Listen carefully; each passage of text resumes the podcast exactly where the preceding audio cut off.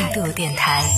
这里是为梦而生的态度电台，我是男同学阿南。最近上海发生了两件事情，一个是点外卖的一个小姐姐，因为给外卖员打了差评之后，遭到这个外卖员的上门来进行，真的算是一个死亡威胁了。最后这个外卖员呢有被抓起来了，但是也是这个小姐姐也是因为这件事情呢被迫搬了家，也害怕这个外卖员被放出来之后会给她带来一些这种威胁，会在上门报复啊什么的。这个也是引发了我们对于外卖平台的这样的一个关注吧，就怎么样在这个过程里面怎么样可以保护到，因为外卖也好，快递也好，它是直接知道。你的电话知道你的地址，知道你的信息。如果说当我们对他的服务不满意的这种情况下，平台应该怎么样啊？在保护好用户的这个情况下，可以来做到一个监督。比如说，能不能给这个外卖在打分的时候，不要直接显示说，哎，他这一单得到了差评，或者是怎么样，而是给到一个综合的。比如说到月底的时候，就看你这个月收到了多少个差评，但是不告诉你是谁打的，还是应该做好就保护用户的这样的一个工作啊。这也会在我们的往事头条的这个节目当中来进行播出。同时，上海还有另外一件事情，是一个程序员，一个小张呢，因为拒绝公司在春节。期间啊，要求他带电脑回家工作这件事情，然后就被公司辞退了。于是呢，小张就把公司给告上法庭了。在进行了仲裁之后呢，小张是获得了十九点四万元的赔偿。公司不服，说凭什么呀？又把小张告上法庭了。还好，正义 还是站在了小张的这一方。最后呢，法院还是判定这个公司你就是违反了这个劳动合同的一些规定，所以你就是该赔这个钱。除此之外呢，最近还有另外一个事情也是备受关注的，就是网易云音乐和酷酷狗音乐两。个音乐平台当中，就一些相似的功能发生了一些纠纷。看评论比看他们的双方的一些争论来的要更有趣。现在事情已经发生到第二步了。这第一集的内容呢是网易说你抄我，然后酷狗说我没有，我好几年前就已经做出这件事情了。然后当时网友是说你们好好说，好好说，有话好好说，不要打。结果第二集上演了，网易又说了说啊，你给出的这些证明没办法证明说这些是你家的创意啊。于是在这个时候，网友们就开始看热闹不怕事大了，打起来打起来。我就想说，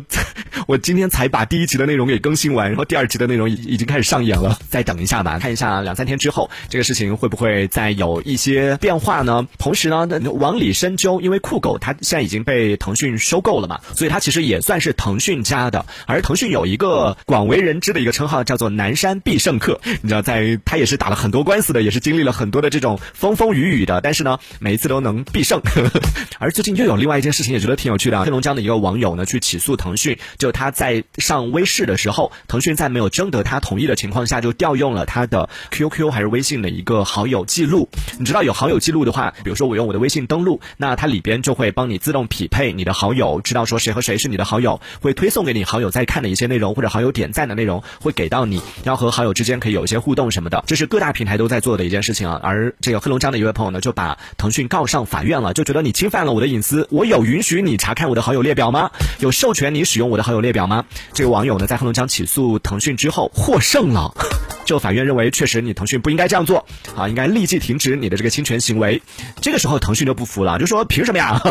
微视也是我的，QQ 也是我的，我微信也是我的，这好友列表都是我的。左手为什么不能知道我右右手里边拿的是什么牌？于是呢，他不服，他就选择就在深圳南山啊，再一次的就进行了一个复议，然后重新审了之后呢，哇，出现了反转了，在南山他又胜了。南山的法庭真的你怎么回事啊？人家那个黑龙江那边都已经判了这个用户赢了，在南山这边再起诉的时候又判。腾讯赢了，就觉得说看你的用户列表这件事情并没有侵犯到你的个人隐私，并没有给你造成什么实质性的这个影响或者说伤害，所以呢，在南山进行反诉的时候呢，腾讯赢了。这件事情也是在网上引起了很多朋友的热议。好，这个是说到的，就最近发生的一些新鲜事，感兴趣的朋友呢，可以来关注各大音频平台当中搜索“往事头条”，网络的网，往事头条会和大家分享到网互联网当中发生的一些新鲜事。就每天你想互联网里边发生的事情那么多，我们会精选到四到八个这个事件有趣的，然后比较热门。的一些事件来跟大家分享到，也省去了你去大量的阅读这个资讯的一些时间，同时呢，也可以帮你挑选到最近比较热门的好玩的一些资讯给到大家，大家可以来进行订阅、收听、关注。